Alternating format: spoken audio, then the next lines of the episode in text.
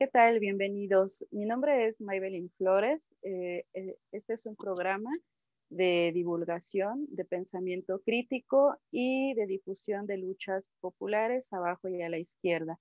En esta ocasión contaremos con la presencia de Ángel Zulup. Él es presidente del Centro Comunitario Ucuchil eh, Chivalón y también es integrante del Congreso Nacional Indígena. En esta ocasión estaremos eh, conversando acerca del mal llamado tren Maya, eh, de cuáles son sus implicaciones, pero también de una parte muy importante y que es qué están haciendo los pueblos y comunidades mayas para resistir frente a este megaproyecto. Acompáñenos.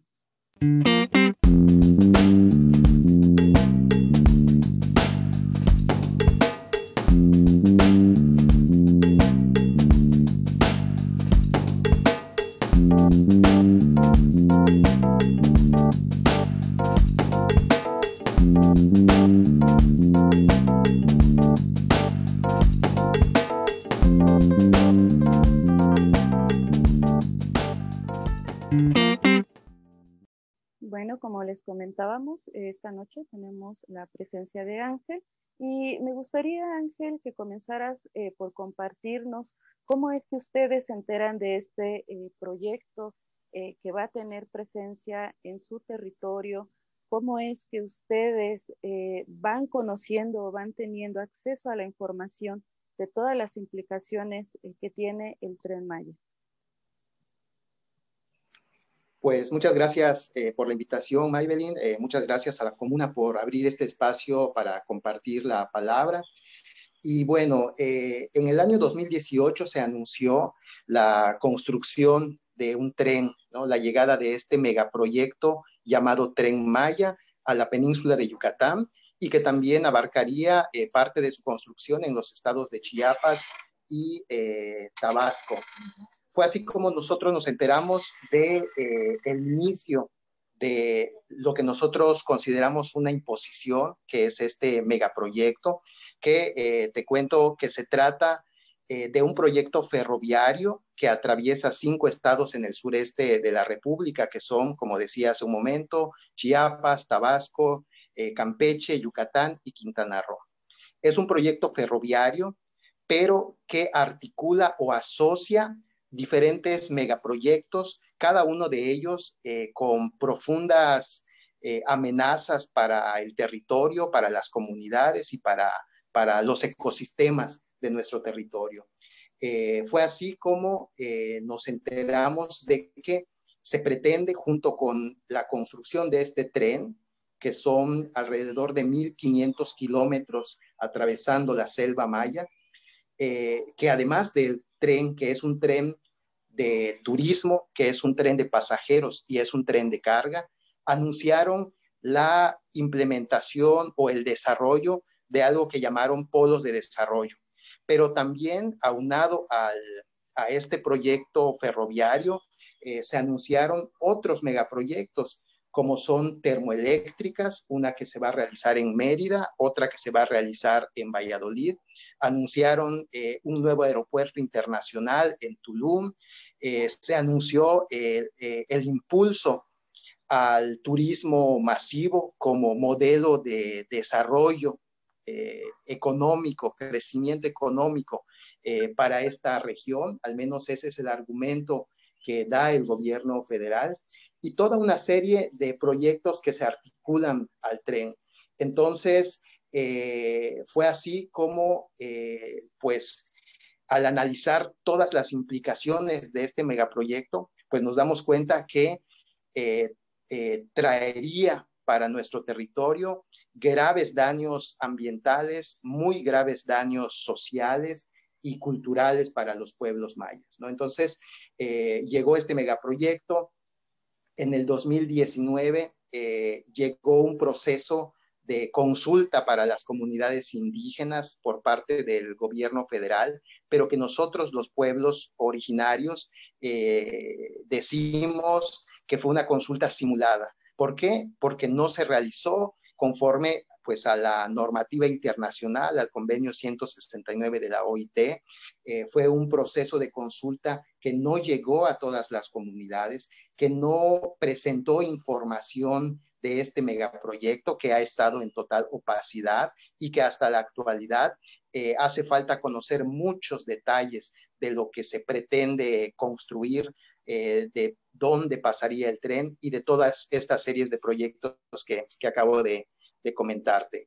Entonces, se da este proceso de consulta en el 2019 y se anuncia que los pueblos originarios estábamos de acuerdo con la construcción del tren mal llamado Maya. Eh, esto es totalmente falso porque pues eh, la consulta se realizó de una manera eh, incorrecta, de una manera no adecuada y por supuesto, habemos muchas personas que estamos en contra de este megaproyecto porque representa una vez más un proyecto extractivista, un proyecto de despojo y un proyecto que va a traer profundas consecuencias y daños a todo nuestro territorio. Claro, cuando nosotros hemos escuchado hablar del tren Maya, generalmente no escuchamos que es un proyecto que trae aparejados todo lo que tú nos estás comentando en este momento. Eh, me gustaría que nos eh, platicaras un poquito más de qué es lo que ocurre con la consulta, porque uno de los argumentos que tiene el gobierno federal es que ellos sí realizaron eh, consultas, aunque tal vez estas consultas, pues ahorita tú nos explicarás, no cumplieron con los criterios que marca la normatividad internacional en el sentido de ser eh, libre, sobre todo previa e informada, ¿no? Eh, sobre todo en este punto donde la información, eh, me gustaría también ahorita que nos comentes cómo es que ustedes han tenido acceso a ella, porque lo que nos acabas de mencionar es que hay opacidad respecto a, no solo al proyecto del tren Maya, por la ruta que, va a llevar, sino también respecto a todos estos proyectos que tú ahorita nos mencionas, como sería eh, la, termoeléctrica, el, aeropuerto, eh, eh, la cuestión incluso de, los polos de desarrollo. Entonces, si nos pudieras platicar sobre la consulta y ustedes cómo, cómo han tenido acceso a esa información, si en las páginas oficiales del gobierno esa información no está disponible o lo que está disponible, pues es apenas una información muy eh, parcial, muy introductoria respecto a que este tipo de proyectos van a existir, pero, pero no nos dicen nada más. Sí. Sí, es importante señalar, Maybelline, que los pueblos originarios del mundo tenemos derechos que están garantizados en acuerdos internacionales y que incluso están en las constituciones de muchos, de muchos países. Eh, uno de estos derechos que está eh, establecido en el convenio 169, 169 de la OIT, pues es el derecho al consentimiento, a la consulta previa, libre, informada, culturalmente adecuada y de buena fe. ¿Qué significa esto? Que cualquier proyecto que afecte la vida de los territorios en donde nos encontramos, pueblos originarios, todo proyecto que se pretenda realizar debería realizarse eh, primero una consulta con el objetivo de buscar el consentimiento de los pueblos originarios. Eh, pues este es un derecho que eh, se ha violentado sistemáticamente en los territorios indígenas y con la implementación o con la pretendida implementación del tren Maya, pues también se violentó este derecho, eh, precisamente porque no se realizó una consulta previa, es decir, eh, ya se había avanzado mucho en los planes del gobierno federal para la imposición de este megaproyecto, incluso ya estaban las, licitaciones, eh, ya aparecía dentro del programa eh, nacional de Desarrollo, por ejemplo, eh, no fue previa. Por supuesto, no fue informada porque en ninguna de estas llamadas asambleas que realizó el gobierno federal se presentó información de qué son los polos de desarrollo, de por dónde pasaría el tren, eh, de cuáles son las implicaciones ambientales, de cuáles son las implicaciones sociales y culturales. Es decir, no hubo una información para los pueblos originarios, de tal manera que era totalmente eh, absurdo que pudiéramos eh, dar un consentimiento de algo que no estábamos conociendo, que no estábamos entendiendo porque no se estaba presentando. Y no solamente no se presentó información, sino que la información que se presentó era, información muchas veces falsa y muchas veces dolosa hacia los pueblos originarios. Entonces, eh, por, eh, por, todas, por toda la manera en la que se llevó a cabo, eh, esa fue totalmente una consulta simulada, una consulta que únicamente sirvió como, como un proceso que, que el gobierno utilizó para legitimar pues todas las decisiones posteriores para la imposición de este, de este megaproyecto. Un, un, ejemplo muy claro es que en, el, en, la región donde yo me encuentro hay 88 comunidades indígenas y solamente en una se realizó esta llamada consulta indígena. Entonces, es totalmente absurdo pensar que cumplió con las características eh, de, que, se marcan en las normas internacionales. Incluso la Oficina del Alto Comisionado de Derechos Humanos de Naciones Unidas en México, pues eh, emitió sus observaciones a ese proceso, donde eh, de manera muy directa señaló todas las omisiones del gobierno federal. Y sin embargo, el gobierno continúa con el argumento de que se realizó la consulta y que, que hay consentimiento generalizado de los pueblos mayas para la implementación del tren. Claro, e-, esto que tú nos comentas es, es gravísimo porque frente a, los mexicanos, el, presidente pues ha dicho que sí se ha realizado una consulta.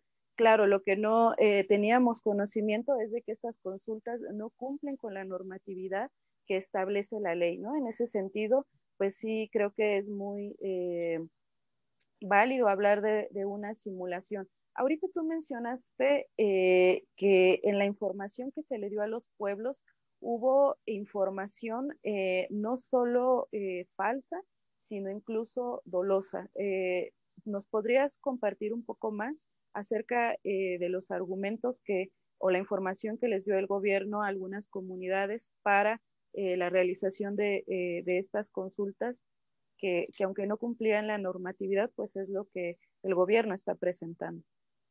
Sí, pues algunos de los argumentos fueron, entre, entre otros, la generación de empleos, que bueno, ese es un argumento que el gobierno ha manejado desde el inicio de, de, eh, este, de, este, de este proyecto. Eh, la generación de empleos que traería todo el proceso de construcción del tren y posteriormente, ¿no? Eh, pero de lo que no se habló es de qué tipos de empleos serían, de cuál sería la duración y si esos empleos serían empleos dignos para los pueblos mayas. Eh, sin embargo, también hubo una información totalmente falsa, por ejemplo, eh, en la comunidad en la que yo asistí a la, consulta, eh, claramente las autoridades de Fonatur dijeron que el tren de carga llevaría los productos que las comunidades producían, el cilantro, el rábano, las naranjas, los productos de hortaliza que las comunidades producían. Eso es totalmente falso. Incluso el propio eh, secretario, eh, no el secretario de Turismo, eh, el director de Fonatur, Rogelio Jiménez Pons, en alguna entrevista en el Canal 11, mencionó que los productores mayas no podrían competir con la producción agroindustrial, ¿no? que es realmente la carga que llevará el tren en, este elemento de, como tren de carga, ¿no? Entonces, e, eso es un engaño total hacia las comunidades, ¿no? Decirles que por ese tren eh, lo que se va a transportar como carga serían sus productos de traspatio. Eso es totalmente eh, falso, engañoso y solamente les, eh, solamente pretende que los pueblos y las comunidades pensemos o creamos que nos traerá eh, ciertos beneficios económicos, pero tampoco eh, presentaron pues todos los, los, otros daños ambientales, sociales y culturales que traería el tren. Por otra parte, por ejemplo, con los compas de, Campeche, los compas de Ispujil, eh, en, la misma, eh, en el mismo proceso de consulta, les prometían resolver añejos problemas relacionados con el agua, eh, eh, con el propósito de que de esa manera dieran su, consentimiento a este, a este proyecto. Y ahí también estamos ante una situación totalmente amañada de cómo buscaban, buscaron la manera de que las autoridades que asistieron a esas asambleas eh, dieran su consentimiento. ¿no? Hubo una serie de, irregularidades, incluyendo que algunas de las actas que se presentaron con firmas de, personas de las comunidades mayas, incluía firmas incluso falsificadas o firmas de personas ya fallecidas. ¿no? Todo esto está y forma parte de los procesos de, amparo y de defensa eh, jurídica de comunidades y de organizaciones mayas. ¿no? Entonces, eh, fue una consulta totalmente simulada, fue una consulta que violentó aún más los derechos de, los pueblos indígenas. Claro. Em, durante este proceso de consultas, el gobierno en algún momento les preguntó a las comunidades o a los asistentes a estas reuniones ¿Qué es lo que las comunidades y, los pueblos mayas eh, de la península eh, de México necesitan o requieren? ¿O fue solo como, como ir a vertir esta información que ahorita nos comentas y no preguntar cuáles son las necesidades que hay en las comunidades? Eh, pues que me imagino tú conoces al, vivir allá y nos podrías comentar un poco de eso también. Sí, esto me parece muy importante porque de ahí partimos para decir que es eh, un megaproyecto mal llamado Tren Maya. Decimos mal llamado Tren Maya porque eh, no es un proyecto que haya nacido de las necesidades de las comunidades ni que haya nacido de, lo que quiere el pueblo maya para su propio eh, futuro o para su propia vida. cuando se acercaron para informar de la, de la implementación de este megaproyecto. Eh, la pregunta en realidad nunca fue si queríamos o no queríamos un tren o si queríamos o no queríamos este megaproyecto. Más bien las preguntas vienen en el sentido de, de, por dónde lo quieren o cómo lo quieren. ¿no? Hay una falsa... Eh, hay una falsa apariencia de que están tomando en cuenta ciertas voces de los pueblos mayas, pero en realidad y en el fondo, este es un proyecto que se ha pensado, como decimos nosotros, desde arriba, que es un proyecto que continúa esta lógica de proyectos extractivistas, que continúa con esta lógica de proyectos que eh, desmantelan eh, los territorios indígenas, las organizaciones comunitarias eh, y que sirven, por supuesto, al interés del gran capital, de las empresas transnacionales y, por supuesto, del poder eh, político vinculado pues, a este gran poder económico que es el que, el que ha puesto los ojos en el territorio maya. Lo que se ve en nuestro territorio es una oportunidad de inversión, una oportunidad para seguir generando riqueza, desde luego, para beneficio de las transnacionales y de del poder político y económico y desde luego nunca se ha visto como un, eh, como un megaproyecto o como un proyecto que sirva para la vida digna de los pueblos, ¿no? Entonces, cuando llegan estos megaproyectos, como el tren, pero también como las granjas porcícolas, como los proyectos agroindustriales, como todos los proyectos de masificación turística, con todo lo que, lo que ya estamos viviendo en el territorio, eh, nunca llegan eh, preguntando o queriendo de buena fe saber cuáles son las necesidades de los pueblos. Por el contrario, a lo que llegan es a despojar a los pueblos, a explotar el trabajo de nuestros hermanos y de nuestras hermanas mayas y, pues a, seguir eh, devastando el medio ambiente y despojando a los pueblos de los territorios. Sí, claro. En esto que, tú nos comentas eh, acerca de, que no hay una intención eh, de llegar a preguntar a las comunidades, a las localidades, a los pueblos qué es lo que necesitan, sino pues ya traen una visión eh, pues del llamado desarrollo, ¿no? de, cuál es la manera en que eh, esto, se, esto se tiene que dar. eh, me pregunto si en esto que, nos compartes de, diversos intereses que ustedes han detectado que están presentes en la zona, nos pudieras hablar de, empresas muy concretas, de grupos de capital o, de financiamiento a, esta, a, este proyecto, ¿no? Porque lo que se vislumbra con todo lo que nos has compartido hasta el momento es que es un proyecto que no está pensado para las comunidades o desde las necesidades de las comunidades, sino para cubrir las necesidades pues de estos sectores que, que tú ahorita comentas, ¿no? Como la, agroindustria, las llamadas energías eh, verdes, ¿no? O, renovables, ¿no? Que, que, pues tal vez no sean eh, tan verdes o tan renovables, ¿no? Ya, ya ahorita nos, nos contarás, eh, según lo que ustedes han estado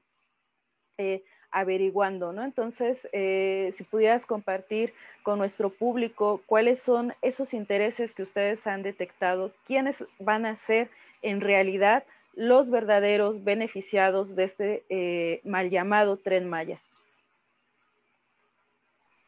Sí, pues lo que, lo que nosotros observamos es, como decía hace un momento, que el gran capital a través de las empresas transnacionales que lo representan, pues tienen la mirada puesta desde hace ya eh, cinco décadas en el territorio maya, eh, al menos cinco décadas en, la parte relacionada con el turismo.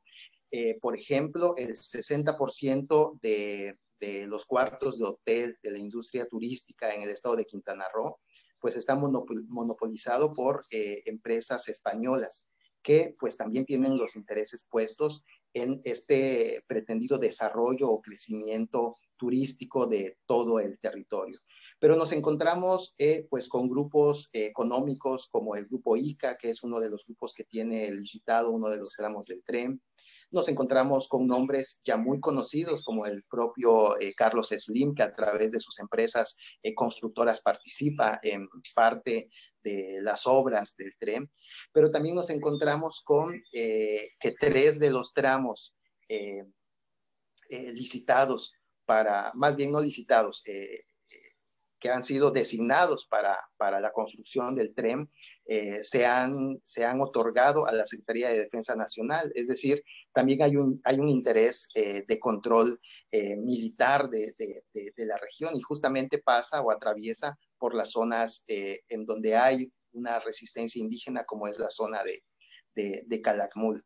Entonces, lo que, lo que podemos ver es que eh, las grandes industrias, corporaciones chinas, españolas, eh, de distintos, en distintas áreas, en distintos rubros, pues son las que están mirando la oportunidad de invertir, no solamente en la construcción del tren, también en la operación y también en, eh, la implementación de todos los megaproyectos eh, que se involucran en ellos. Por ejemplo, las granjas porcícolas eh, tienen que ver con el interés chino por la carne, porque el consumo de carne en China pues está creciendo y toda esa carne llega desde pues estos territorios en donde pues existen o se crean estas estas granjas eh, porcícolas.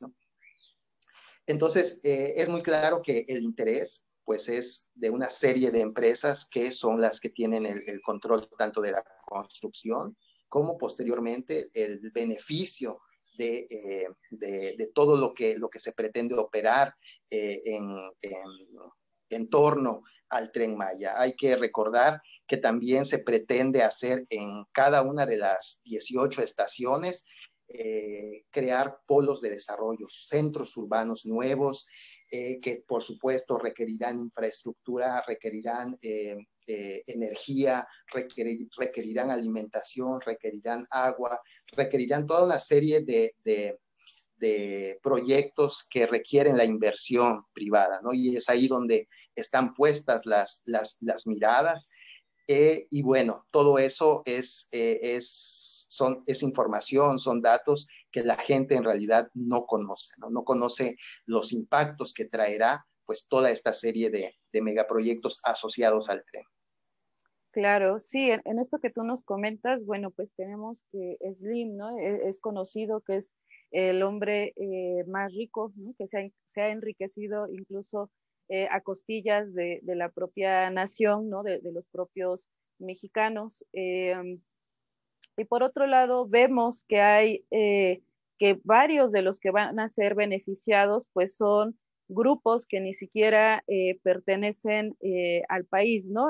esto lo, traigo a colación porque uno de los grandes argumentos desde el gobierno mexicano para eh, dar marcha a, este proyecto del mal llamado Tren Maya es que va a ser un proyecto que va a beneficiar a la región, ¿no? O sea, justo ahorita tú ya nos estás eh, comentando de, manera eh, más concreta cuáles son las cosas que le dice a la gente de la región, ¿no? Como esta del transporte de, sus hortalizas, ¿no? Que, para esto les puede beneficiar el tren Maya, cuando, pues con lo que nos comentas, vemos que pues más bien eh, son otro tipo de recursos los que va a transportar este tren y va a ser para el beneficio pues de otras poblaciones, no necesariamente para, las poblaciones mayas que se asientan en este territorio. Eh, me parece muy alarmante lo que nos comparte respecto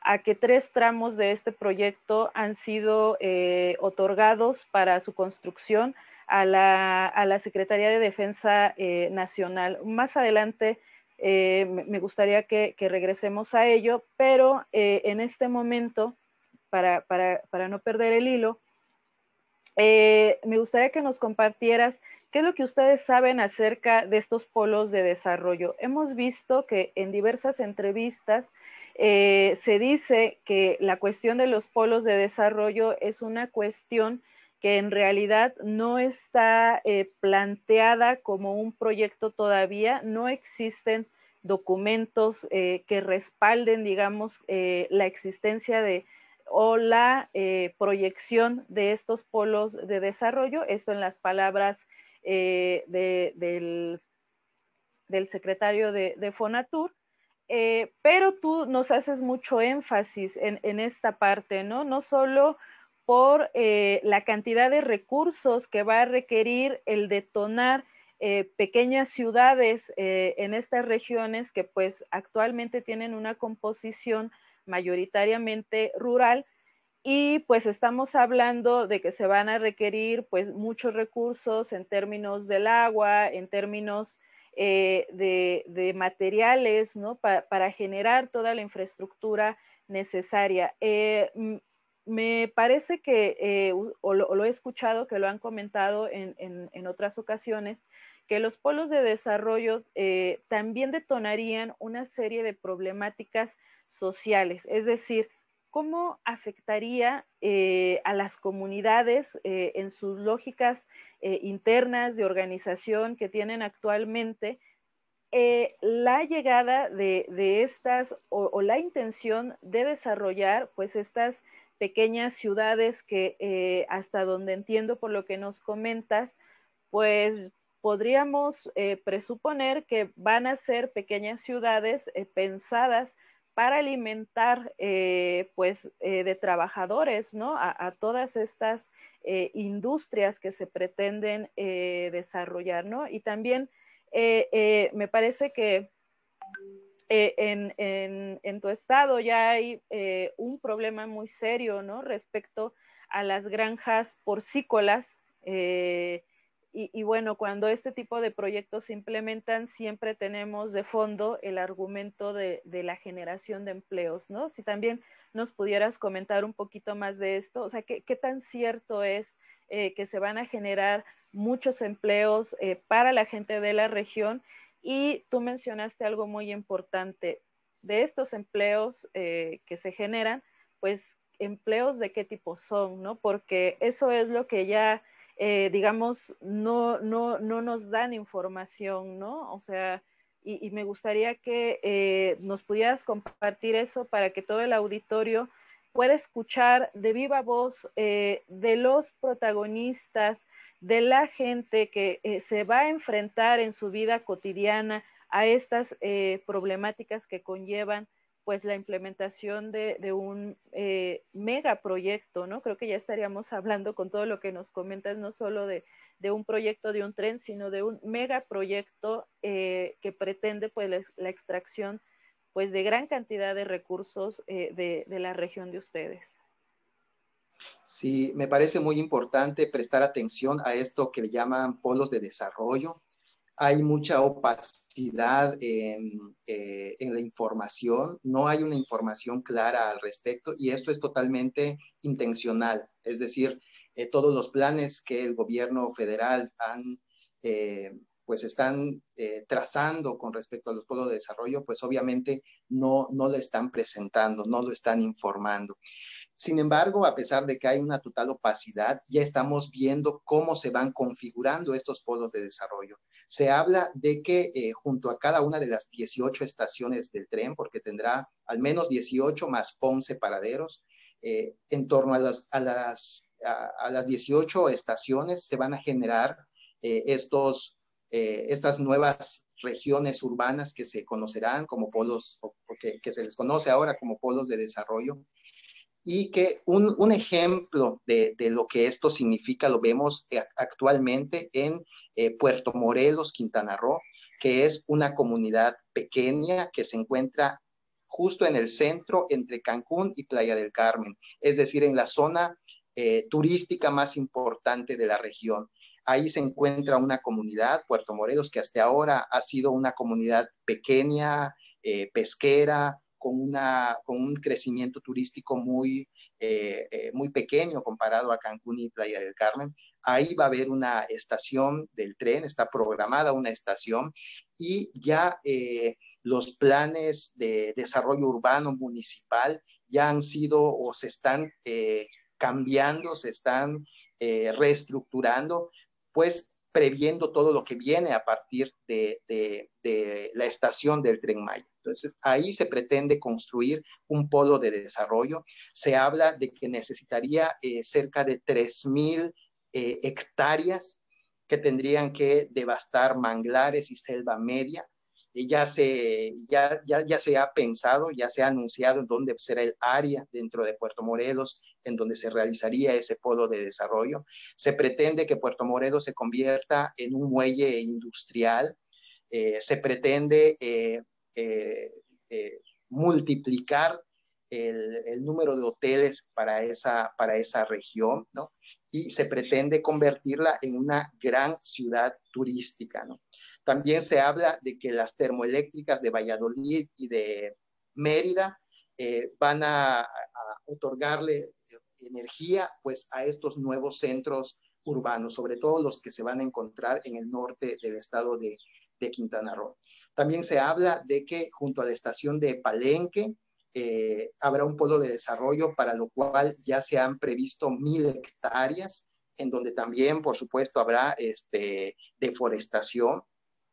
Y bueno, y que, bueno, eh, cada uno de estos centros urbanos, centros turísticos, polos de desarrollo, tienen como modelo, como ejemplo, eh, la creación de Cancún hace 50 años, en 1970 exactamente. Entonces, eh, lo que se pretende es crear nuevas ciudades con una vocación turística. Eh, todavía el, secretario de Turismo, Miguel Torruco, anuncia que estos polos de desarrollo seguirán el ejemplo de Cancún como desarrollo turístico más importante de la región, sin considerar o sin que eh, sin mostrar que Cancún es precisamente el ejemplo más devastador de lo que el turismo masivo y este modelo extractivista y, de explotación de empleos ha generado para, para, la región, para el pueblo maya y bueno, para, para todo el territorio. ¿no? Entonces, eh, podemos ver cuáles son las consecuencias de estos centros turísticos eh, únicamente mirando Cancún o mirando Playa del Carmen. Eh, podemos ver devastación ambiental, descomposición social, narcotráfico, criminalidad, todo lo que los problemas sociales que arrastra el tener un modelo de desarrollo de ese tipo. Y ahí está el ejemplo de Puerto Morelos, cómo se está configurando. También tenemos el ejemplo de Bacalar, que también está prevista como, como una de las nuevas ciudades o desarrollos turísticos o polos de desarrollo. Y bueno, eh, podemos eh, imaginar todas estas consecuencias tan nefastas para, para los territorios. Y algo que mencionaste hace un momento que me parece muy importante es poner atención en eh, los empleos, que es uno de los argumentos más importantes que plantea el gobierno federal. si bien sabemos que la generación de empleos, al menos en números, será real, es decir, seguramente se, abrirán eh, muchísimas ofertas de trabajo para, el pueblo, pero seguirán siendo, así como sucede en la zona turística el día de hoy, seguirán siendo los trabajos de albañilería, seguirán siendo los trabajos eh, eh, peor pagados, trabajos sin seguridad social en muchos casos, trabajos que no dignifican realmente a, los, a, los, a los pueblos, a, los trabajadores. Entonces serán trabajos de explotación, serán trabajos mal pagados, serán trabajos desechables, como lo vimos ahora a partir de la pandemia, que cerraron los hoteles y despidieron a miles de, empleados, ¿no? Entonces, ese es el tipo de, empleos que, ofrece este, este, este megaproyecto eh, y bueno, que, que traerá como bueno, no lo hemos analizado en este momento, pero implicaciones culturales, sociales y ambientales muy graves para todo el territorio. Un panorama bastante complejo eh, eh, el que nos planteas, Ángel. Eh, si te parece, en este momento vamos a una pausa y regresando retomamos pues esta otra parte, ¿no? Esta otra cara que hay respecto al mal llamado Tred Maya, ¿no? para no quedarnos con este pues mal sabor de boca con, con toda la información que nos acabas de dar. Regresamos en un momento.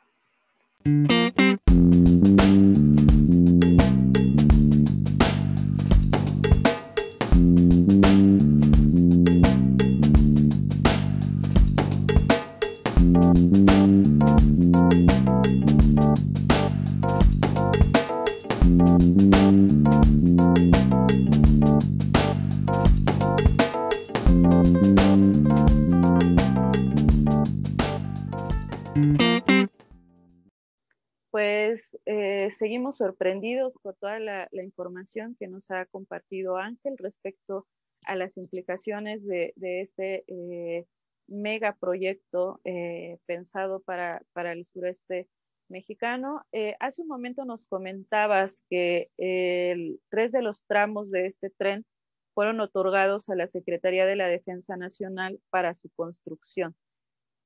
También nos comentabas que el papel que va a jugar eh, la Sedena, pues va a ser no solo eh, pues de, constructor, ¿no? Eh, de estos tramos, sino que también ustedes prevén la, el panorama donde la presencia de la Sedena pues es para desarticular pues toda la organización que hay en la región respecto pues a la oposición a este proyecto.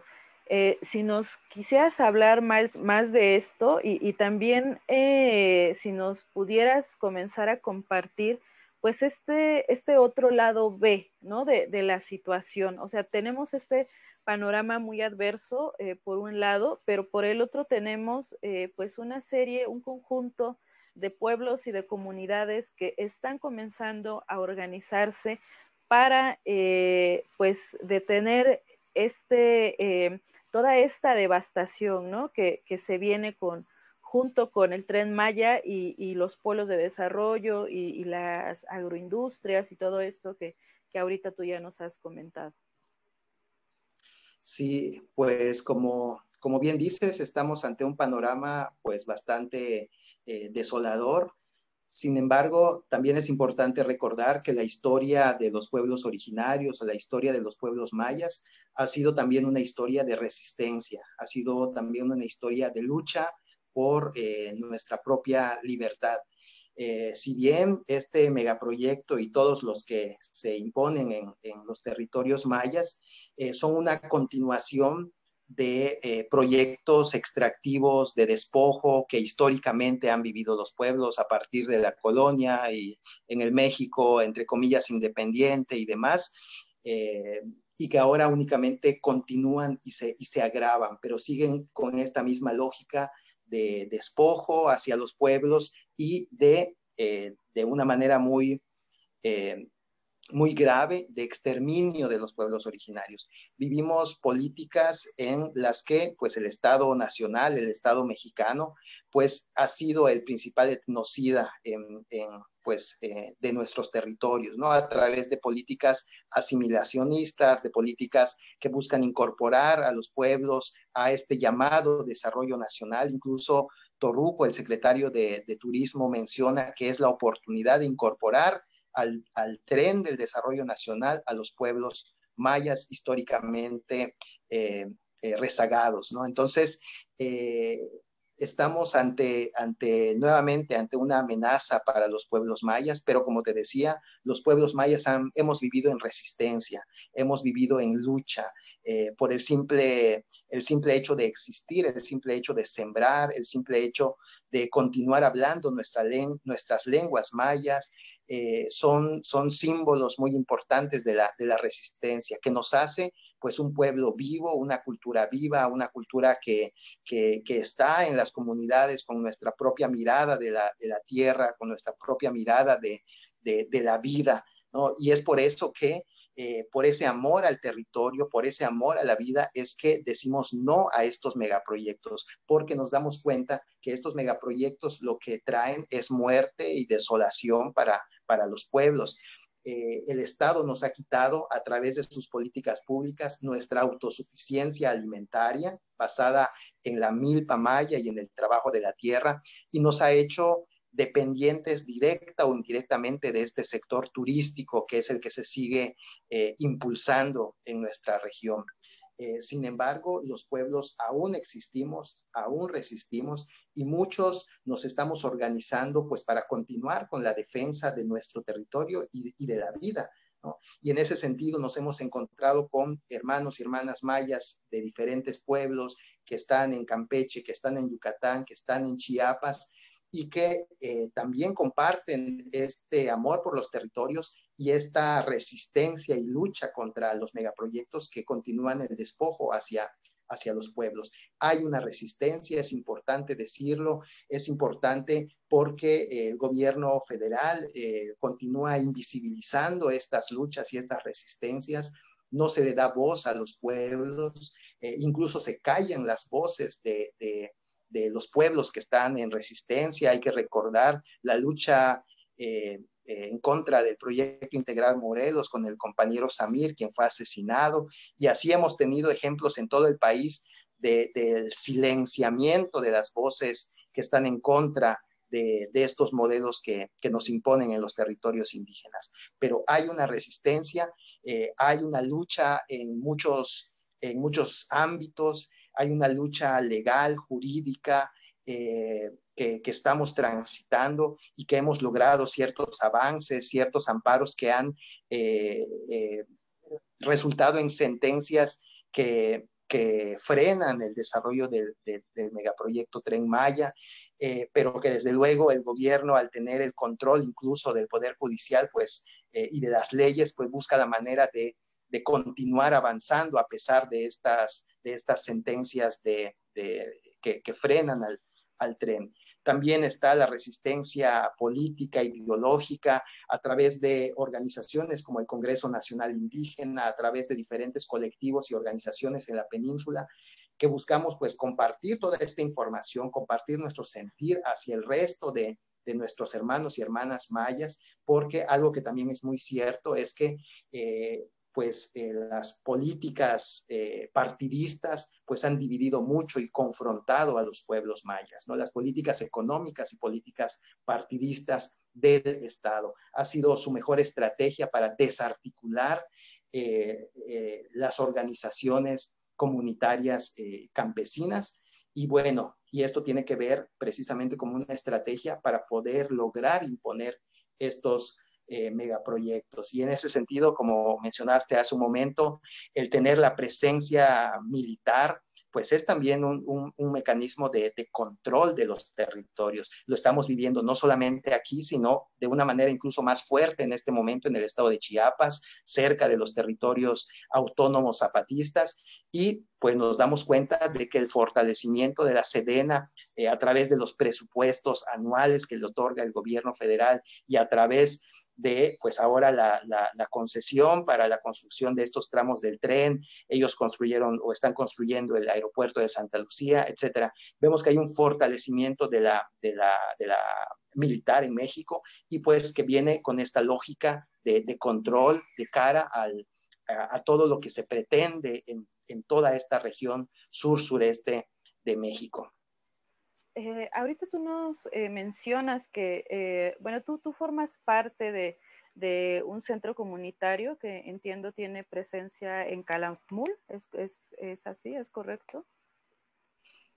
no, yo me encuentro en Felipe Carrillo Puerto, en el centro de Quintana Roo, y formo parte del centro comunitario Upuchil Chivalón, y bueno, formamos parte también del Congreso Nacional Indígena, y bueno, estamos en total eh, vínculo con las organizaciones de Calakmul, el CRIPS, que se encuentra en Xpujil, y bueno, con otras organizaciones mayas del territorio. Ah, entonces estamos hablando de, una lucha que, que, no es solo de una comunidad o solo de una localidad, sino de una lucha que tiene presencia, eh, digamos, regional en la península. Ustedes están ya entonces articulándose con, con otras organizaciones de la región. ¿Es, ¿Es, así? ¿Es correcto?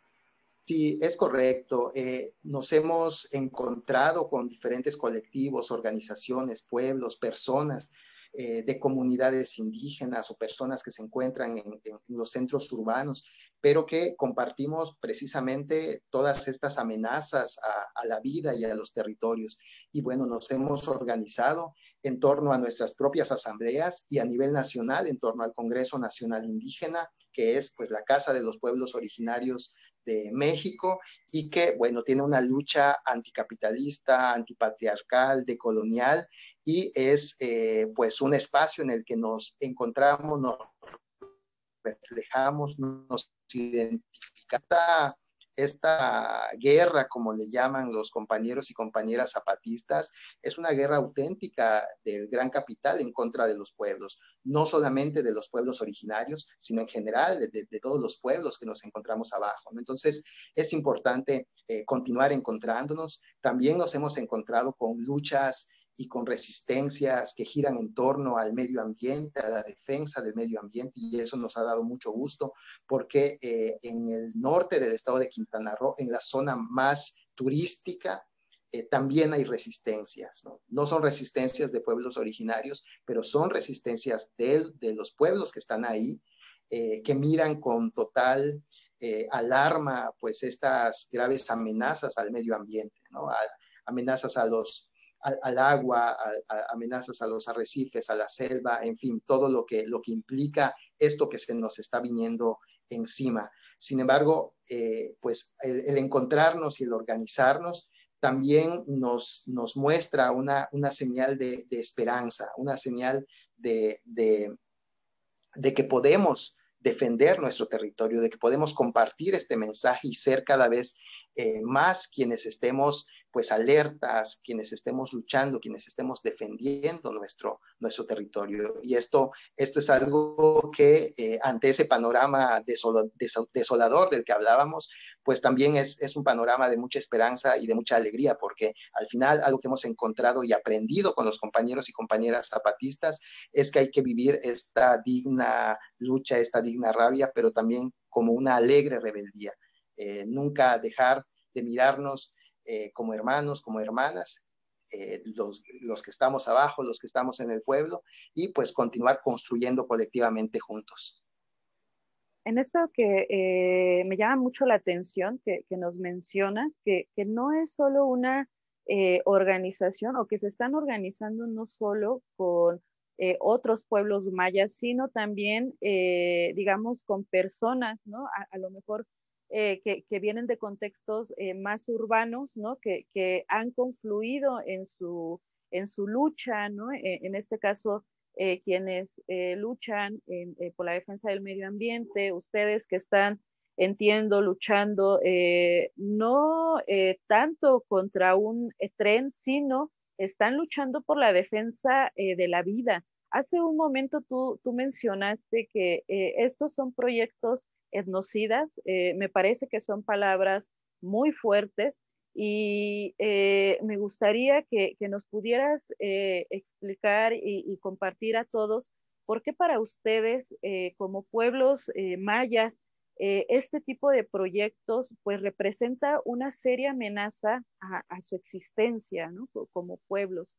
O sea, cómo, eh, digamos, eh, podemos entender desde la mirada de los pueblos mayas que este tipo de proyectos no representan necesariamente desarrollo o progreso o mejores condiciones de vida, sino todo lo contrario, ¿no? Representan un atentado en contra eh, de la existencia o de, la supervivencia de, los pueblos mayas que se asientan en el sureste de México. Sí, esto me parece muy importante porque este tipo de megaproyectos, como el mal llamado Tren Maya, es un proyecto para nosotros totalmente racista, totalmente colonial, totalmente etnocida. Eh, no solamente este megaproyecto, sino el sistema en el cual está engarzado este y otros megaproyectos. Estamos hablando de un sistema capitalista extractivista que lo que mira es como un producto todo aquello que para nosotros como pueblos son espacios sagrados. ¿eh? Los montes, las aguas, los mares son territorios sagrados para nosotros de acuerdo a, nuestra manera de, mirar la vida. ¿Por qué es etnocida? Porque provoca eh, el desmantelamiento no solamente de la organización comunitaria, sino de las formas de vida propias de las comunidades mayas. Un ejemplo muy claro es el impulso hacia, la, hacia el turismo masivo eh, que ha originado pues estos centros urbanos eh, de gran desarrollo y crecimiento económico eh, como Tulum, Cancún, Playa del Carmen, que ha generado, entre otras cosas, una migración de nuestros pueblos y un abandono de, los, de, las milpas. La milpa maya está gravemente amenazada, pero esta migración o este flujo hacia estos centros urbanos eh, se da pues por todas las condiciones que el propio eh, sistema origina o permite. Entonces, todas estas políticas lo que buscan es ese abandono de la tierra, quitarnos primero la autosuficiencia alimentaria que viene del trabajo de la tierra. Al amenazarse la milpa o al desaparecer la milpa, que es nuestra forma tradicional de cultivo, también se amenaza y desaparece toda la ritualidad que está en torno a la milpa. Si no hay, si no hay milpa, no hay razón para tener la ritualidad en torno a la milpa. Si no hay milpa y no hay ritualidad, eh, no hay razón para que permanezcan eh, muchas de nuestras palabras en la lengua maya. Entonces, eh, lo, que, lo que vemos o la gravedad de, de este tipo de megaproyectos es que nos nos convierten, nos, nos asimilan, nos buscan eh, la manera de incorporarnos a un modo de vida, a un, a un modelo que le llaman de desarrollo, pero que eh, es contrario a la manera de ver la vida de los pueblos originarios, ¿no? Nos imponen una forma de vida totalmente ajena, totalmente desarraigada de la tierra y de la memoria de nuestros ancestros, de la memoria de las abuelas y de los abuelos. Eh, estos, estos megaproyectos son colonialistas eh, y totalmente eh, con una mirada de apropiación cultural, porque eso sí, hasta el nombre pues lleva a lo maya, ¿no? pero estamos viviendo pues una una situación de mercantilización de la cultura, de apropiación cultural, porque nos arrebatan incluso nuestra propia ritualidad para venderla en los centros turísticos, ¿no? Eh, y bueno, acompañado de las políticas educativas que están orientadas totalmente al, turismo, en el que los jóvenes eh, que terminan una carrera técnica, un bachillerato técnico, pues eh, estudiaron para ser meseros, para ser barman, para ser camaristas, y lo que buscan es un empleo, ¿no? Sobre, eh, en torno a, aquello que estudiaron, ¿no? Entonces se van a estas zonas turísticas y miran muchas veces a este megaproyecto del tren como la oportunidad de, tener empleos. Eh, entonces, eh, de esta manera, por muchas décadas es que se ha desmantelado las autonomías mayas, porque todavía mis bisabuelos y mis abuelos vivían como pueblos organizados autónomos en su gobierno, en su economía, en, en su forma de vida y ellos mismos vivieron este despojo de su tierra por parte del gobierno mexicano que se las arrebató y luego las repartió en los ejidos, que también fue, fue una manera de, despojar de los territorios. Entonces, eh, por esta y muchas otras razones es que este megaproyecto amenaza a los pueblos mayas, a su vida y a su lengua, a su identidad, y pues amenaza eh, eh, con continuar siendo pues un proyecto más etnocida para, para los pueblos. Gracias, Ángel. Bueno, eh, vamos eh, a, revisar nuevamente una pausa para entrar a, a nuestro último bloque. Si te parece, en un momento regresamos.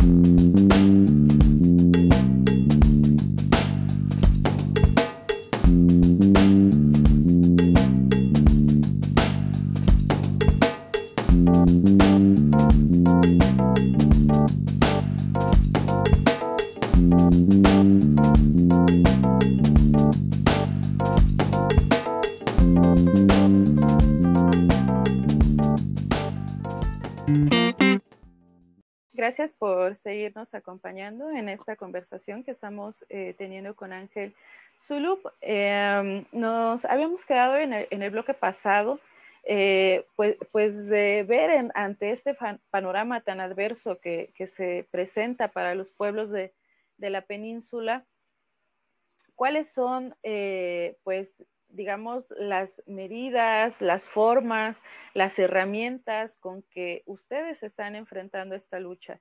Ya, ya nos hablaste en el bloque pasado de que pues no es una lucha que estén dando eh, solo unas cuantas personas de manera individual, de forma aislada, como muchas veces el gobierno federal, eh, en palabras del, secretario eh, de Fonatur, ha querido que veamos eh, el resto eh, de las personas, sino que estamos eh, hablando de una lucha que es regional, que es articulada, que no solo es de pueblos originarios y de comunidades indígenas, sino donde están confluyendo una serie de sujetos, de actores muy importantes para la región, como los compañeros que centran su lucha en las demandas eh, por la protección del medio ambiente. Entonces, eh, ¿qué te parece si, nos platicas más acerca pues, de, estas estrategias de lucha que ustedes pues, están implementando y están desarrollando en este, en este momento? Sí, eh, me parece muy importante retomar la, la propuesta del Congreso Nacional Indígena que la principal herramienta de lucha es continuar con la organización desde abajo, continuar con la movilización política desde abajo, con compartir la información abajo con los compañeros, con las compañeras, con los hermanos, con las hermanas. Y, también lo que, como en algún momento nos dijo el subcomandante insurgente Moisés, eh, que ese trabajo de hormiga eh, ese trabajo en el que cada uno de nosotros va con el vecino, va con el, con el abuelo, va con el hermano, va con las personas que están en nuestro entorno y compartimos la información que tenemos, compartimos nuestras preocupaciones, compartimos eh, esta lucha que estamos viviendo, eh, es la principal y, y más valiosa herramienta a largo plazo para dar una lucha de resistencia eh, desde abajo por parte de los pueblos. Entonces, eh, ese es uno de los trabajos principales que estamos realizando aquí en el, en el territorio. Como te decía, hay eh, mucha falta de información, hay mucho engaño y muchas estrategias por parte del gobierno para permear en las comunidades, a través de las escuelas, a través de los proyectos sociales, etcétera. Entonces, nuestra, nuestra labor, nuestro trabajo como Congreso Nacional Indígena, como colectivos, como organizaciones, pues es, es compartir esta información, es llevar este mensaje, es hacer un trabajo desde abajo, de ese trabajo de hormiga, como mencionaba el subcomandante Moisés. Sin embargo, también es importante dar eh, una lucha, eh, una resistencia desde todos los demás frentes que podamos hacer. Por ejemplo, tenemos estrategias de defensa jurídica, hemos, nos hemos organizado para, para realizar demandas de, amparo por las violaciones a los derechos humanos que, implican estos megaproyectos. Eh, hay una lucha jurídica muy, muy importante que si bien sabemos que el sistema judicial mexicano no es precisamente un modelo de impartición de justicia, pero pues también es importante hacer notar que tenemos de este, eh, estos recursos jurídicos la razón eh, y los derechos para, para, para, detener estos, estos megaproyectos. ¿no? Entonces, hay al menos 15 amparos, tenemos resoluciones en al menos 5 o 6 amparos de diferentes organizaciones, de diferentes pueblos, de diferentes lugares, eh, que no han logrado detener al tren, pero que también establecen pues eh, pues una, una, una mirada de, de, la lucha desde, desde el aspecto jurídico y que también sirve para que la gente, para que la sociedad, que muchas veces no conoce de qué se tratan esos proyectos, eh, también sepan que existe una, una resistencia eh, jurídica, una resistencia judicial. También eh, hemos establecido pues medios de comunicación, asambleas virtuales, foros, para seguir encontrándonos, para seguir compartiendo. Y algo que me parece muy importante es eh, encontrar qué es lo que nos une, porque pues esta es una, esta problemática que vivimos los pueblos es generalizada, eh, no solamente los pueblos originarios, no solamente los pueblos mayas, no solamente en las comunidades, sino también en las, en las ciudades, en los centros urbanos, y tenemos que encontrar qué es lo que nos une, porque si encontramos qué es lo que nos une, es que podemos solidarizarnos y podemos unir y articular estas, estas luchas que nos pegan a todos, ¿no? Entonces, eh, hemos estado eh, vinculándonos con, luchas de mujeres, hemos estado vinculándonos con luchas eh, por el medio ambiente, hemos, hemos articulado con diferentes luchas que al final lo que buscan es defender la vida, defender los, los territorios. Entonces, eh, estamos en ese, en ese trabajo. Eh, no hay esfuerzos pequeños, creo que todos los esfuerzos son importantes, desde el pasar el mensaje o, o realizar un foro o realizar una actividad virtual. Cada, cada eh, momento, cada, cada aportación, cada granito de arena que podamos poner, pues es algo que va a sumar a esta resistencia que se está fortaleciendo. Yo así lo veo en el estado de Quintana Roo, a diferencia de hace tres años, hace dos años, hoy existe una, una resistencia, una lucha eh, desde eh, la ciudad hasta las comunidades. y es importante seguir nutriéndola y seguir fortaleciéndola. En esto eh, que tú nos comentas, pues vemos que sus estrategias de lucha son bastantes, diversas, eh, complementan la lucha eh, jurídica con la lucha política. tú nos, nos, acabas de mencionar que hay una serie de amparos que han sido interpuestos por diferentes organizaciones contra este megaproyecto. Y eh, algunos de estos amparos, eh, si nos quisieras compartir cuál es su estatus, han, han, salido eh, a favor las resoluciones de, de, quienes los han interpuesto o, o, no hay resolución todavía. Y si hay una resolución de alguno en un sentido favorable a las comunidades, ¿qué, ¿qué, es lo que está pasando? ¿Por qué el porque a pesar de, tener estos recursos jurídicos, vemos que este megaproyecto eh, no se ha detenido. Bueno, uno de los, bueno, el, primer amparo que tuvo una respuesta favorable, una suspensión provisional y luego una suspensión definitiva, fue el que promovieron nuestros compañeros del CRIPS, del Consejo Regional Indígena y Popular de Xpujil, que se encuentra en la zona de Calakmul, en el estado de Campeche, y lograron eh, como resolución una suspensión definitiva en el municipio de Calakmul. Ahí lo que ocurrió fue que esta demanda de amparo era para detener el tren completo, el proyecto en todos los, los cinco estados en donde correría. Sin embargo, pues la jueza determinó que únicamente suspendería o, ejercería una, acción, una, respuesta para el municipio de, de, Calakmul, ¿no? en, en Pero bueno, ahí ya tenemos una, una sentencia que eh, frena el, eh, el, el, tren Maya, al menos en esta, en esta región. También eh, obtuvimos una sentencia favorable de, una, de un amparo que se presentó también para toda la península de Yucatán, pero que únicamente logramos la suspensión primero provisional y luego definitiva del de, tramo 2 en el estado de, de Campeche. Y así se han logrado eh, recientemente suspensiones en el tramo 3, eh, en, Yucatán, en tres municipios. Sin embargo, estas suspensiones eh, definitivas tienen que ver únicamente con obras nuevas, en torno al megaproyecto Tren Maya.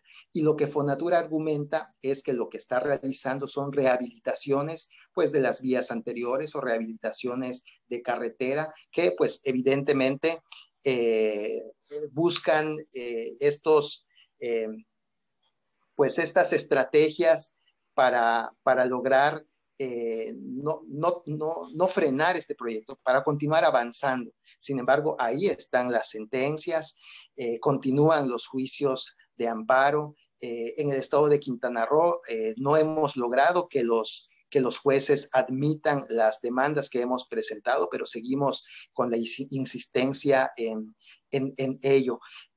lo que nosotros vemos como respuesta del, gobierno federal, incluyendo la respuesta del presidente de la República, es una total desestimación de, de, estos juicios de amparo. ¿no? Primero diciendo que quienes lo promueven eh, son organizaciones o son uno o dos o tres personas que no representan a las, a las comunidades, etcétera. Hay también una estigmatización de las, de las luchas, una criminalización eh, de, los defensores y las defensoras de, los territorios. Hay hostigamiento y eso lo vemos con los compañeros y compañeras en, en Calakmul que han vivido de manera más directa este, este tipo de respuestas y ataques también por parte de, las autoridades a través de, la palabra, a través de cómo se les señala eh, por, defender sus derechos como, como pueblos. ¿no? Entonces, eh, lo que nosotros vemos es que no hay una voluntad por parte del gobierno de, de, acatar estas resoluciones, sino todo lo contrario, de buscar la manera de que ninguna de estas resoluciones puedan afectar eh, la continuación de, de, este megaproyecto. Una de esas estrategias es que, los, que los juzgados analizan todo de manera separada eh, van desestructurando incluso los, los, propios amparos. Amparos que se presentan contra el tren en, para, todo, para todo el megaproyecto, al final quedan reducidos a amparos para una, un municipio o parte de, de, una región. ¿no? Entonces, esta es una batalla jurídica muy compleja, muy, muy difícil, pero pues que es importante que continuemos eh, insistiendo en ello, porque pues nos asiste la razón, porque se están violentando derechos humanos de los pueblos indígenas, derechos que tienen que ver con el medio ambiente sano, derechos que tienen que ver con el acceso a la información y bueno, muchos otros más que se violentan. Muy importante eh, lo que nos compartes porque sí, justamente eh, se tiene eh, desde, digamos, la mirada oficial esta idea de que quienes se oponen al tren, pues no han sido señalados, como, como tú bien mencionas, han sido criticados, han sido criminalizados, han sido eh, llamados conservadores, han sido llamados opositores al progreso y al desarrollo. En, esta, eh, en, este, en, este, en esto último que tú nos, nos compartías, eh, me, me, me, queda la inquietud de, de cómo pudieran entender la gente que nos está escuchando en este momento, la relación que ustedes tienen o, por qué entender esta, esta necesidad de, no dejar eh, sus tierras, de, defender el territorio, de defender la vida, como, como ya, ya lo comentamos hace un momento, que tal vez sea una situación que quienes viven en contextos urbanos, eh, digamos, sea un poco más difícil de entender, ¿no? Eh, de pronto vemos a, ciudadanos compartir este mismo tipo de opiniones respecto a que pues los pueblos se oponen al progreso, se oponen al desarrollo. si tú pudieras compartir por qué para ustedes es tan importante eh, seguir viviendo eh, en, relación eh, cercana con la tierra, como tú nos decías, y que tal vez esto no necesariamente signifique que quieren seguir viviendo en las mismas condiciones en las que están ahorita los pueblos, ¿no? También, también si nos pudieras compartir qué es, qué es lo que, de qué manera quieren vivir los pueblos mayas, ¿Cuál es la forma de vida que ustedes están defendiendo y por qué entonces es necesario poner un alto a este tipo de megaproyectos? Para, para que todos los que nos están escuchando pueda, les, les pueda ser más claro, ¿no? Les pueda, eh, les pueda, vaya, que no quede duda de por qué dar esta lucha es importante. Sí, me parece muy importante hablar de, esto que le llaman el desarrollo, que es pues un concepto que se ha originado pues en un contexto eh, occidentalizado, capitalista, colonial, y que no necesariamente es compartida por los pueblos originarios. Eh, esta idea de desarrollo tendría que relacionarse con el bienestar y entonces habría que preguntarnos a los pueblos originarios cuál es ese bienestar que nosotros queremos, cuál es esa vida digna que nosotros queremos. Y justamente eh, tiene que ver con esa mirada que tenemos hacia, hacia la vida, hacia la tierra, hacia, hacia el mundo. Eh, ahí es importante eh, recordar que los pueblos originarios son pueblos con una gran sabiduría, a pesar de que también los conocimientos originarios se subordinan normalmente al conocimiento científico, esa, esa subordinación o esa, eh, esa mirada colonialista de todo lo relacionado con, lo indígena y que sin embargo ahí está, ¿no? Y es una mirada eh, de, de, saber y de conocimientos que guardan nuestros abuelos y nuestras abuelas en los pueblos, que son custodios, que son protectores, que, que, son portadores de estos, de estos saberes. Y bueno, esta forma de vida tradicional de los pueblos es una forma de vida que está vinculada a la tierra, que está vinculada hacia la autosuficiencia alimentaria, hacia el cultivo de la milpa.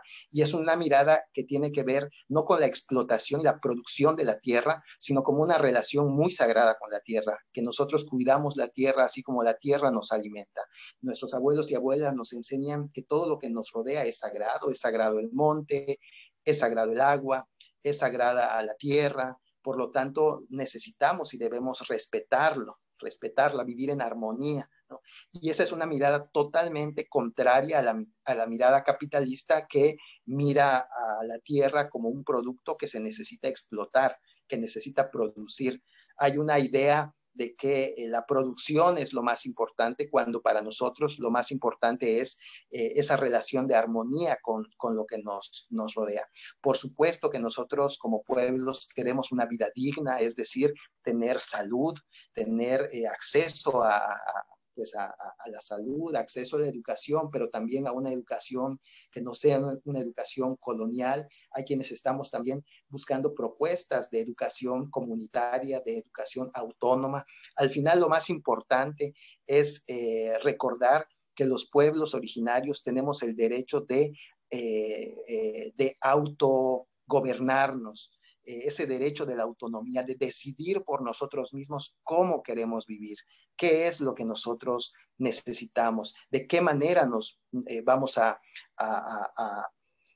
trabajar en el territorio, cómo, cómo miramos nuestra propia vida. Y eso es lo que, lo que olvida muchas veces el sistema capitalista que pretende traernos un desarrollo que nosotros no buscamos, que nosotros no queremos, que pretende resolver las problemáticas de los pueblos desde una mirada colonial, muchas veces pensando que nosotros no podríamos, no tendríamos manera de, encontrar nuestras propias soluciones y eso es totalmente falso, es totalmente colonialista, eh, subordinar nuevamente a los indígenas y mirar a los pueblos originarios desde una mirada asistencialista, desde una mirada de que necesitamos que nos saquen de donde estamos para, para llevarnos a ese desarrollo.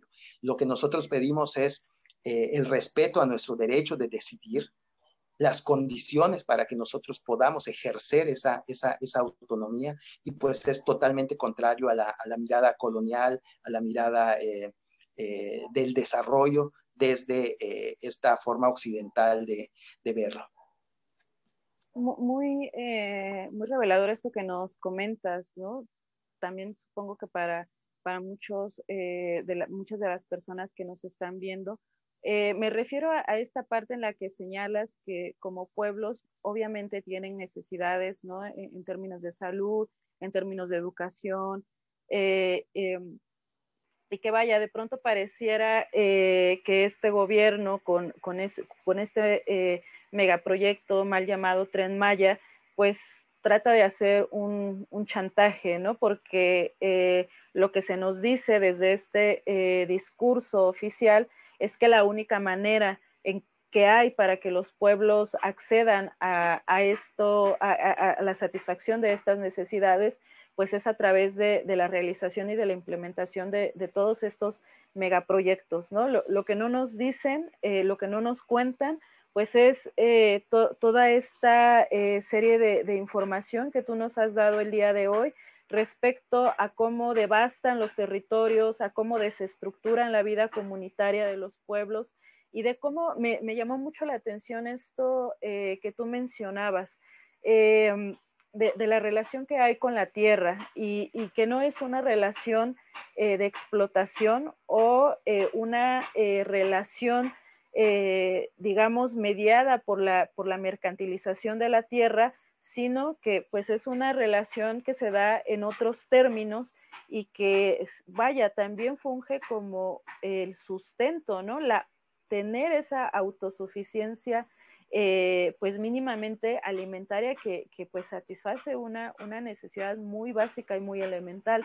Algo que, por ejemplo, imagino eh, los jóvenes que pues migran o, quienes venden sus tierras o quienes abandonan sus tierras para migrar a otros lados, pues ya no encuentran, ¿no? Porque en, los centros urbanos la, única manera que tenemos para acceder a los alimentos, pues es comprándolos, ¿no? Si, si no tienes eh, dinero, no tienes eh, comida, ¿no? Digamos que, que sí eh, vemos aquí una relación muy diferente no solo en términos de, cómo ustedes conciben la tierra, sino también en la manera en cómo ustedes resuelven sus necesidades, ¿no? Que, no necesariamente es la que se nos impone desde estos eh, discursos oficiales, desde esto que tú señalas, ¿no? Como, como un sistema eh, capitalista. creo que, que, nos dejas con muchas con muchas inquietudes en términos de, tareas, ¿no? De, cómo le vamos a hacer quien, es, quien está aquí en este momento conversando contigo, cómo le vamos a hacer quienes estamos eh, viendo esta conversación para sumarnos a esta lucha por la vida. Creo que eh, tú ya nos diste bastantes herramientas, bastantes elementos, eh, e, esto que mencionas me pareció muy significativo de que no hay esfuerzos pequeños, ¿no? No hay tareas menores, todo suma, todo abona a, la defensa de la vida, ¿no? Y que lo podemos hacer desde distintas trincheras, ¿no? Sea ustedes como pueblos originarios organizados en el CNI, sea eh, como simpatizantes del zapatismo, sea como mujeres eh, organizadas que también defienden la vida, sea como colectivos eh, por la defensa del medio ambiente, ¿no? Hay muchos en esto que tú nos compartes, ¿no? Hay una, una diversidad en cómo podemos sumarnos a esta lucha que ustedes están enfrentando pues por, eh, por la defensa de la vida, ¿no? De, los pueblos de mayas de, la región. Eh, te agradezco mucho que nos hayas compartido todo esto, eh, agradecemos tu tiempo. y pues ya para, para, despedirnos, si quisieras compartir alguna de las eh, eh, nombres de las páginas a través de las cuales eh, quienes nos están acompañando en esta conversación pudieran acceder a más información, enterarse de próximas actividades o incluso si se animan ya a organizar eh, algún conversatorio, ¿dónde, ¿dónde, los pueden contactar? ¿Dónde pueden encontrar eh, más información quienes nos acompañan? Pues antes que nada, nuevamente muchas gracias por la invitación para compartir la palabra. Muchas gracias a quienes nos escuchan y, nos ven. Y, bueno, la invitación es precisamente a, a, continuar encontrándonos, a continuar compartiendo las experiencias de lucha, a continuar sumando las luchas, a continuar con los esfuerzos de articulación, que son esfuerzos complejos, pero que es importante eh, eh, continuar en ello eh, y pues darnos cuenta de que pues que hay, hay esperanza, que, que, hay, que hay formas en las que podemos encontrar y alcanzar esa vida digna que, que, buscamos. Y que hay ejemplos, ahí están los compas y las compas zapatistas que nos dan un ejemplo de lucha, un ejemplo de, decisión, de convicción, de pensamiento, de acción y que también nos impulsa a, movernos, a organizarnos, a buscar desde nuestros propios pueblos, desde nuestras propias miradas, eh, pues la mejor manera de, de encontrar esa, esa vida digna. Entonces, yo únicamente pues invito a, que estén atentos a, todo lo que, lo que está sucediendo, a que continúen visibilizando estas luchas, porque pues estas voces comunitarias que no se escuchan en los medios oficiales, pues eh, pues deben, deben buscar o, construir esos otros espacios para compartir pues todas estas, estas luchas, a continuar encontrándonos, a continuar fortaleciendo este trabajo de hormiga en nuestra comunidad. Si todos los días compartimos con una persona este mensaje, esta palabra, estaremos avanzando. Y yo creo que eh, pues es importante eh, pues mantenernos eh, juntos, juntas, a pesar de la distancia, a pesar de situaciones como la que estamos viviendo en medio de una pandemia, pero encontrar y abrir esos, esos espacios para eh, seguir fortaleciendo esta resistencia, que tiene que ser una resistencia de la humanidad completa para sobrevivir como humanidad, porque estamos ante una crisis civilizatoria, una crisis eh, ambiental, una crisis social que pues desembocaría pues en, un desenlace totalmente nefasto para la humanidad y que necesitamos como humanidad reflexionar al respecto y hacer algo, contribuir en algo eh, ante esta problemática. Pues únicamente eso, este, igual aquí en la península de Yucatán, eh, en el mes de abril tendremos una campaña peninsular de información que igual estén atentos a, esta campaña desde el CNI de la península de Yucatán, pues para que nos ayuden compartiendo, para que nos ayuden visibilizando lo que, lo que está sucediendo aquí.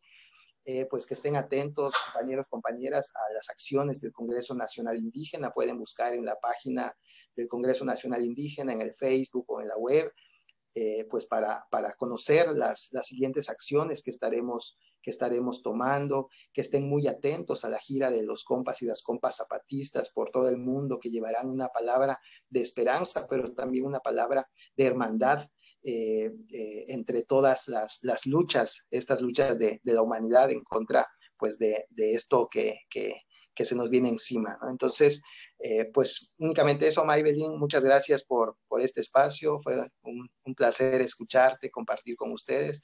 Un fuerte abrazo para todos quienes forman parte de, este programa de la comuna. Muchas gracias, Ángel. Muchas gracias. Muchas gracias por habernos acompañado en este eh, capítulo pues eh, la conversación con Ángel nos deja frente a retos muy importantes, que es organizarnos para la defensa de la vida.